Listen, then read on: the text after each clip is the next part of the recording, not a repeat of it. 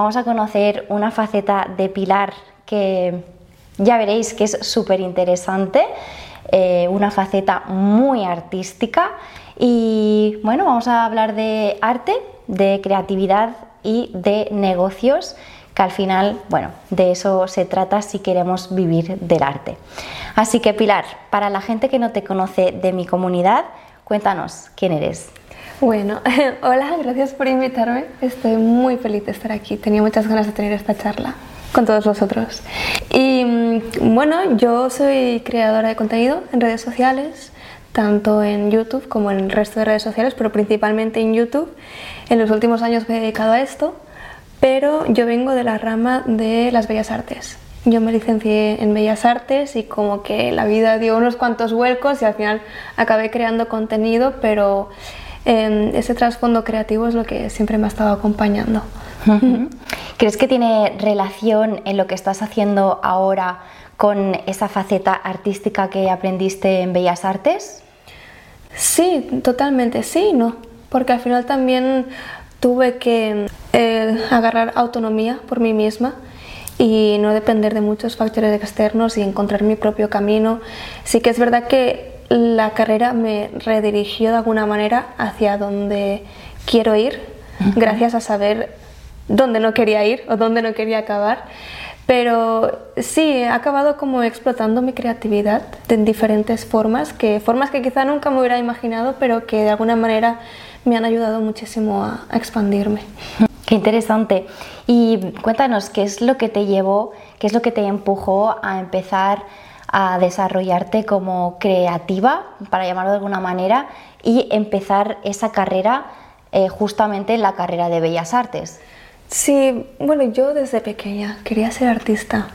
Era como lo que destacaba, era lo que me gustaba hacer por encima de todas las cosas y desde muy pequeña tenía muy claro que eso era a lo que me quería dedicar. Entonces mis padres me orientaron, como la mayoría de, padres, ¿no? de las personas de nuestra edad, vale, tienes que pasar por la universidad. La universidad es el camino a la vocación, ¿no? a dedicarte a aquello que te apasiona. Entonces yo estuve desde pequeña súper enfocada en tengo que entrar a la carrera de Bellas Artes para ser artista. Lo único que mm, nada es como nos lo acabamos de esperar, ¿no? Mm, al final, aferrarte tanto a las expectativas acaba que acaba haciendo que te decepciones em, porque muchas veces las cosas no son como tú te habías imaginado o como el mundo te había dicho que sería, ¿no? Igual también quizá es responsabilidad mía por haberme aferrado tanto a una idea, a un ideal, como sería todo, ¿no? De encontrar como ese lugar con esas personas, con esos compañeros que también iban a ser artistas, en ese ambiente, con profesores que iban a explotar mi talento y darme cuenta de que estoy sola, de que estoy sola. Eso es lo que me ocurrió cuando entré en Bellas Artes, darme cuenta de todos los fallos que habían en la institución, em, también la precariedad con la que el profesorado tenía que, dar las clases, eh, un poco el descuido de las instalaciones. Tuvo bastantes cosas positivas, pero también tuvo muchísimas cosas negativas con las cuales yo no contaba, nadie contaba. ¿Tenías unas expectativas superiores a lo que realmente viviste? O sea, ¿pensabas que como hacer eh, la carrera de Bellas Artes te iba a salvar un poco eh, y te iba a iluminar el camino y fue decepcionante en ese sentido? Sí, más que nada porque iba con la expectativa de que me voy a encontrar una institución y un grupo de personas que me va a impulsar, pero no fue así del todo. También es como, claro, entras con 18 años recién cumplidos, estás muy perdido, no sabes muy bien para dónde ir y como que buscas ese respaldo. Cuando no encuentras ese respaldo, eh, bueno, termina generándose como una sinergia con el resto de compañeros, con el resto de estudiantes, en la que nos damos cuenta de que, que estamos, o sea, nos preguntamos qué estamos haciendo aquí, realmente este era el camino, todo el mundo se siente decepcionado porque... Eh, sí, sientes como que sientes como que las personas que deberían estar ahí para acompañarte no te están acompañando. Están ahí porque es lo que les toca, porque es Bueno, mm, lo que les viene de paso y simplemente vienen al, día, ¿no? A, dar la clase, a contar lo que tengan que contar e irse. ¿Qué es realmente entonces estudiar en Bellas Artes? ¿Cuál es la experiencia que se vive real dentro? Bueno, yo puedo hablar desde mi experiencia. Mm, sí que es verdad que también eso implica como el recorrido de vida que yo tenía en ese momento, que estaba pasando por un momento muy feo a nivel de salud mental, que claro, o sea, una persona que no estuviera pasando por eso en, esos al entrar en una carrera universitaria, pues claro, no tendrá la misma experiencia, pero sí que es verdad que el desgaste que yo tenía mental, psicológicamente, también influyó mucho. Em, pero sí, o sea, es, yo lo describiría como que es, te pasas toda tu vida corriendo tras una zanahoria y pensando que el, día en que alcances ese objetivo o el día que llegues a un lugar em, tendrás todas las respuestas. Y en realidad esas respuestas te, las tienes que, buscar tú, formulando las, las preguntas correctas. Y yo pasé por una etapa de dar muchas vueltas, de no saber muy bien si estaba estudiando la carrera correcta o no, porque yo veía los temarios, estaban totalmente desactualizados, las clases no, no se correspondían con, con aquello que yo necesitaba para desarrollarme, cómo, cómo moverme en el mercado del arte, cómo monetizar mi, mi arte, em, cómo especializarme Sí que es verdad que para aquellas personas que quieran tocar un poco de todo y quieran experimentar muchas cosas, está muy bien. ¿A nivel técnico? A nivel técnico, sí. Em, pero sí que es cierto que yo que siempre había estado como muy enfocada en el dibujo y la pintura, eh, sentí como que hacía muchas cosas que no tenían sentido para mí. ¿Nos cuentas eh, alguna anécdota? no sé si contar nada. Eh, no, eran como. Eran como eh, clases y ejercicios que no tenían sentido. O sea, para mí eran. Mm, para mí me desestabilizaban en, en todos los niveles. y, o sea, ¿no te hacía desarrollarte artísticamente? No, y sentía que lo hacía porque era lo que tocaba. Pero eso es lo que ocurre cuando se genera como esa sinergia del resto de compañeros, que todo el mundo se decepciona y se desmotiva. Como que nadie se organiza para decir, oye, vamos a, a, reclamar ciertas cosas o vamos a pedir que por favor actualicen el temario y todo. Yo creo que eso es lo que falta un poquito, ¿no? Pero bueno, también es normal porque no es bueno, no había lo suficiente maduración todavía.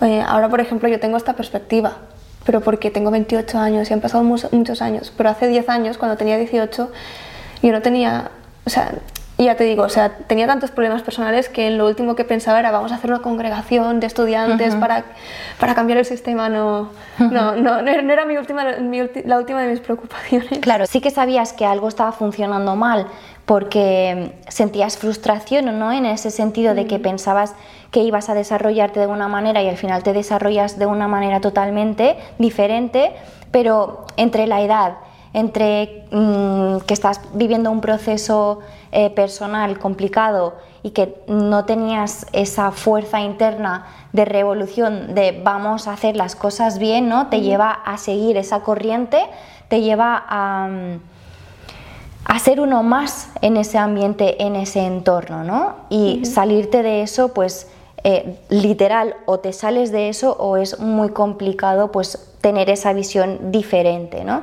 ¿Cómo vives tú ese proceso eh, a lo largo de esos años en, la carrera de Bellas Artes? Bueno, los primeros años sí estaba muy desmotivada. El primero y el segundo año estaba muy desmotivada. Em, por los problemas estos de salud mental que tuve, repetí el primer año, prácticamente lo repetí todo. Eso también me desgastó mucho, porque era como, ya de por sí no me está gustando lo que, lo que estoy haciendo, hacerlo otra vez. Hmm. Es, es, fue muy, muy agotador, me quemé muchísimo. Em, pero sí que es cierto que luego a medida que pasa el tiempo y te vas centrando, o sea, lo que me pasó a mí es que mm, tuve que desarrollar como una perspectiva muy crítica de las cosas y darme cuenta, con todo el respeto del mundo, que quizá buscar la aprobación o la valoración positiva de un profesor que precisamente se está dedicando a la docencia porque no ha podido monetizar su arte, puede que no sea la lección más sabia, buscar la aprobación de ese perfil. Em, Pero era la figura autoritaria en ese momento. Claro, claro, es que cuando estás más joven quizás sí, ¿no? O sea, tienes como esa figura de autoridad que es súper inamovible y no la puedes tocar. Pero luego con el tiempo la vas cuestionando, vas cuestionando el por qué las cosas son como son y te vas como forjando tu camino, pero es, es algo que tú tienes que hacer internamente. Em, yo por desgracia vi a muchos compañeros que se dejaron chupar el alma, literalmente, en todo este proceso. Y que bueno, empezaron y terminaron la carrera y, y todo fue como, se quedó indiferente, no cambió nada, ¿no? Em, luego también veía muchos compañeros que supongo que con tal de sobrevivir se integraban dentro de la dinámica, aunque no estuvieran de acuerdo con ello, y como que hacían ver como, como si hacían como ver como que todo era muy, muy cuerdo y que tenía mucho sentido cuando en el fondo sabían que no, ¿verdad? Entonces buscaban esa aprobación de esos profesores, buscaban esa nota alta, a pesar de que sabían que lo que, estaba, lo que estaban haciendo pues no les motivaba, no les gustaba. Mm, yo decidí tomar el camino de, vale, voy a mantenerme fiel a mí misma, mm, voy a seguir con mi estilo, con mis ideas y ya veré lo que pasa. Y fue así como empecé como a, prestar atención y a centrarme en aquellas asignaturas que yo veía que sí me aportaban con esos docentes que, con los que sí conectaba, con los que sí veía ese interés en hacerme crecer como alumno y en las que las asignaturas o los docentes con los que no sentía esa conexión pues simplemente hacía lo justo y necesario y ya, que quizás como la decisión más sabia que pude tomar, ¿no? Porque ahí sí que sentí que empecé a crecer artísticamente. ¿Sentías que no te podías expresar como artista? O sea, tenías que estar encasillada. sentía que a nadie le importaba. Vale. Sentía que a nadie le importaba. Y yo supongo que esto es algo con lo que se podrían identificar muchos compañeros. Porque, em, claro, si, si tú has acabado estudiando artes, es porque es algo que te ha llamado o es algo en lo que has destacado, ¿no?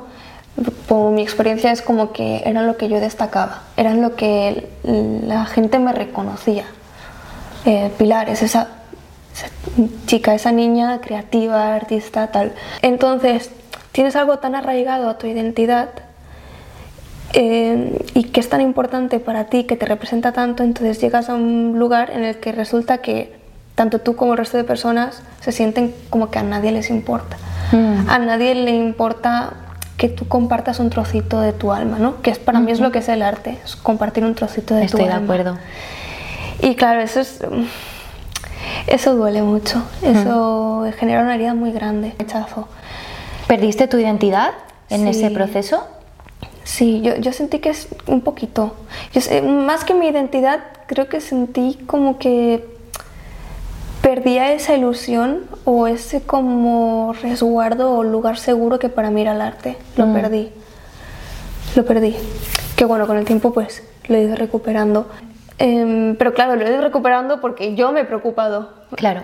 ¿En qué momento haces ese clic y dices, tengo que desarrollarme artísticamente a mi manera em, y alejarme un poco de, todo este entorno que me está mm. Mm, rebajando, para decirlo de alguna manera? Eh, yo creo que eso fue cuando me di cuenta de que estaba traicionando a mi niña interior. Mm. Mm, de que esa niña pequeñita que tenía tantos sueños y tantas expectativas eh, no, estaba, no estaba a la altura. Eh, quizá no es el caso para todo el mundo, pero a mí me ayuda mucho como Mm, conectar con, con, la visión que tenía esa niña pequeña. Y claro, yo cuando estaba pequeña yo me imaginaba a mí pues creando, teniendo 24, 25 años y con cierta estabilidad, contenta, satisfecha con mi vida. Y claro, esa no era la realidad. y, Y dije, ¿cómo puede ser que una niña tan pequeña, con el solo recurso de ella misma y su imaginación y su motivación, como era capaz de, de, de soñar a lo grande? Y ahora que se supone que soy una persona como adulta, que está saliendo al mundo, me sienta más pequeña que cuando era pequeña. me Mm. siento mucho más pequeña. Es que yo me sentía, con, con 23 años, yo me sentía más pequeña que la Pilar de 9 años. Wow. Y dije, no puede ser, no puede ser. O sea, tengo que recuperar a esa niña, tengo que sacarla de donde sea. Y esa niña no necesitaba la aprobación de, de ningún profesor ni de ningún crítico del arte, no, no necesitaba la, la valoración de nadie más. Esa niña sabía lo que hacía y sabía que lo que hacía era bueno y valía. Entonces tuve como que pues, recuperar, esa, sacar esa niña de donde estuviera guardada y, y como ver a, las, a, a mis compañeros y a las personas de mi alrededor y tristemente ver como algunos de ellos, quizá ese niño interior ya había desaparecido, puede que para siempre, porque sí que en ese ambiente se movían, yo voy a decir adicciones, quizá para muchas personas no lo consideran una adicción, pero si hablamos mm, como del sentido estricto de la palabra, para mí es una adicción. La procrastinación es una adicción. Interesante. Eh, beber, fumar, es una adicción, ¿no? To- todas las horas perdidas en el bar, en la cafetería, quejándonos de la vida, quejándonos de lo duro que es ser artista, fumando y bebiendo. Me di cuenta de que eso era muy incoherente. O sea, como que mi niña interior, ¿no? Intenté como, vale, voy a ponerme este filtro de mi niña interior para ver estas cosas. Mi niña interior decía, ¿qué estás haciendo? Que esto no, no entraba dentro de nuestra... de No era nuestra tu visión. lugar. Sí, sí. Y yo quizá por los problemas de salud mental que tuve me refugié, ¿no? Me refugié ahí y mm, me di cuenta de que era completamente disfuncional y tenía que apartarme de eso. Que mi sueño nunca fue ser un artista perturbado. Yo ¿Se no- alimenta un sí. poco eso? Sí. En la sociedad en general me refiero. Es que era, era la, es la sinergia que se movía en Bellas Artes. Todo el mundo estaba desmotivado, todo el mundo está, se sentía como eso, como apartado de sus sueños, de las ilusiones que tenían cuando entraron en la carrera. Y eso era toda una sinergia que se movía ahí, que se, se retroalim- se retroalimentaba entre todos. Guau. Y ahí yo creo que una de las creencias más fuertes, más repetidas que se movían, era el hecho de que mm, eh, vamos a, a vivir debajo de un puente. Todos nosotros nunca nos vamos a dedicar, nunca nos vamos a dedicar al arte, o sea, vamos a ser unos fracasados y unos pobres para siempre. Que lo pienso ahora y digo, wow, o sea, wow, cómo sí, cómo el inconsciente colectivo de, de todos los alumnos al final como generaba esa realidad. Bueno, que yo por suerte como que me di cuenta y rompí, decidí romper, de, romper por completo y salir de ahí y decir, no, no, no, esto no va a ser para mí. Y cuando empiezas a, a cuestionarte todo eso, a tener ese nuevo prisma desde tu niña interior y empiezas a cuestionarte, em, ¿cómo es esa relación con el resto de compañeros? Mm, empieza a cambiar mucho. Bueno, es que em- yo empecé como a separarme un poco de quizá esas compañías, no porque tuviera nada personal contra ellos, sino porque no, o sea, sentía que no, no encajaba ahí ya. Eh, y empecé como a ir a mi bola, un poco mi propio camino. Eh, empecé como a alimentarme de personas fuera de la carrera. Empecé a hablar con empresarios, con, con otros artistas que a lo mejor no tenían ningún estudio de arte, pero les iba mejor que los que teníamos estudios en arte. Casualmente, ¿no? Entonces, claro, ahí hay algo, ahí tengo que averiguar qué es lo que está fallando. Entonces, así como un poquito por mi cuenta, empecé a, a darme cuenta de que mm, habían como varios factores que me que fallaban. Que era uno, primero era la mentalidad de empresario. Que necesitaba una mentalidad de, empre- de empresario para desarrollarme creativamente. No, no, no puede ser que yo me lo encontraba con muchos compañeros. No puede ser que tú no seas capaz como de te- tener como tu propia carta de presentación formal y bien hecha. No puede ser como, no puede ser, no puede ser que, que seas incapaz de plantarte delante de, de alguien que quiere trabajar contigo y no puedas tener una presentación profesional. Porque al final es como si, si, tú mismo no te tomas en serio a ti como artista, nadie más te va a tomar en serio. Nadie. Sí, o sea, si tú vas con estos aires de mm, soy un artista perturbado, pobre de mí, nadie entiende mi obra y es por eso que me va mal,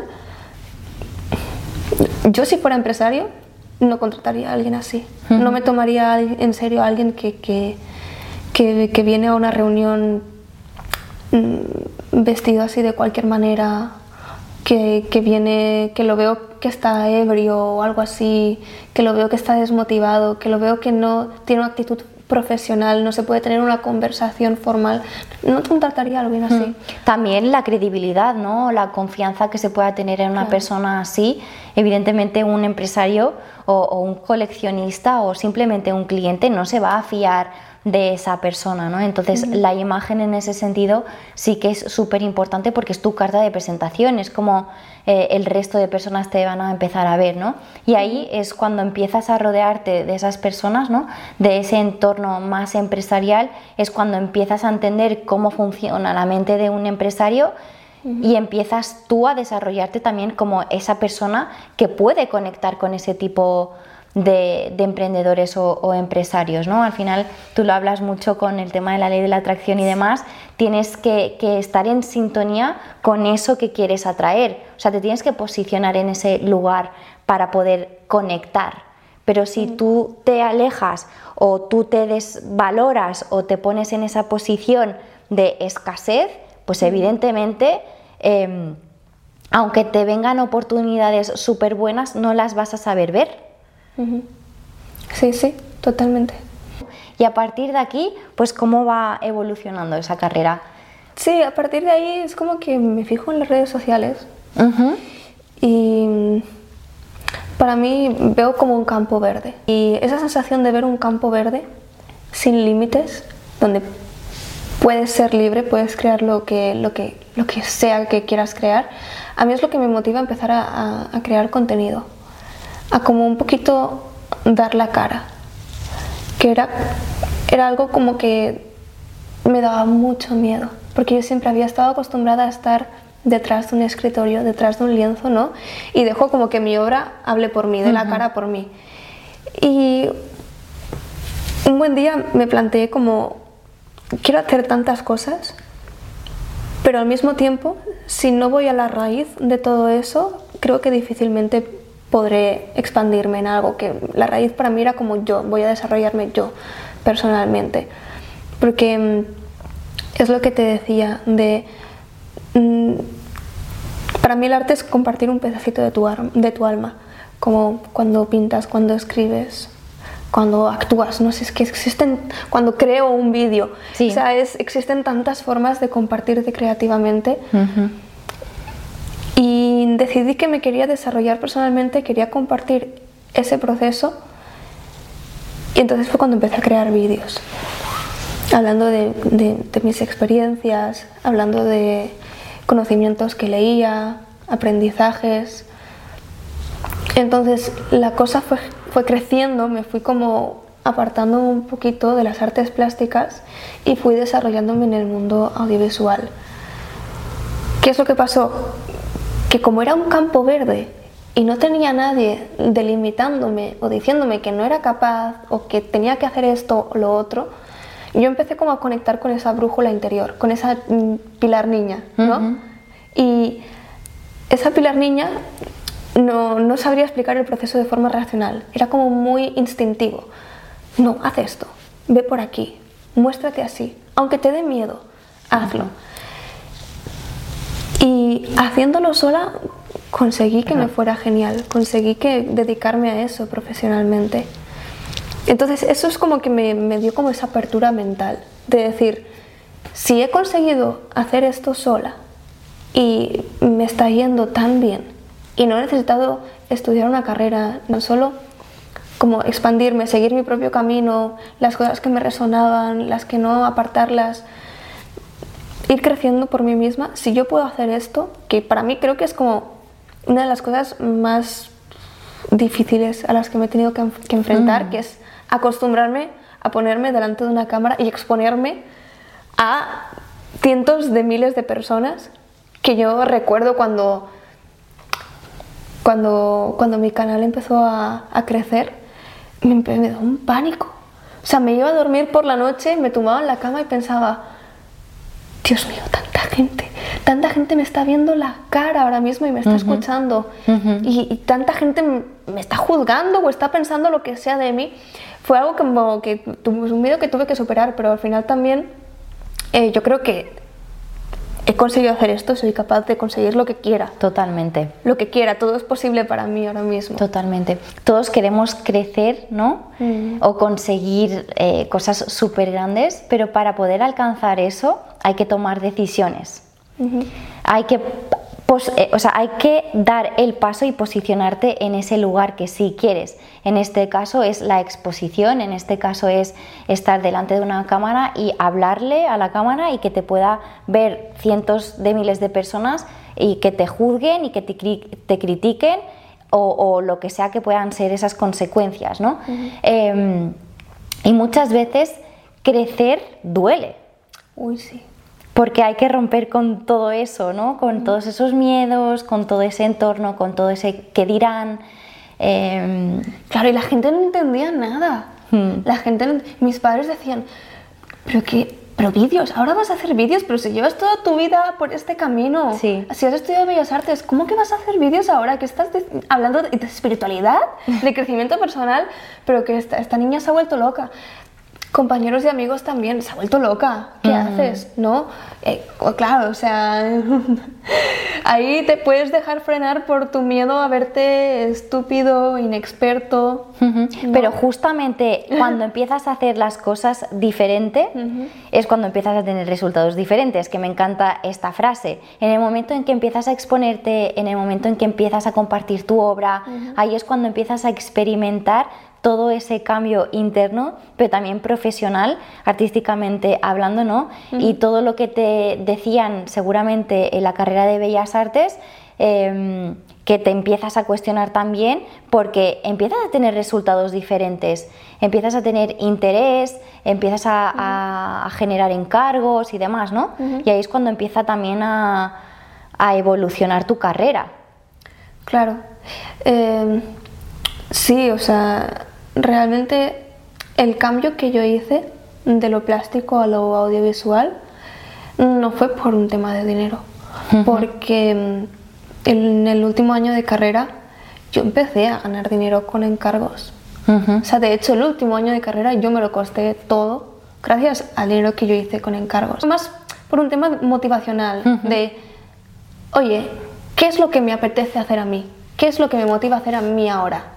Sin importar lo que digan mis padres, lo que digan los demás, la sociedad. Quiero subir vídeos a YouTube, pues voy a subir vídeos a YouTube. Fin.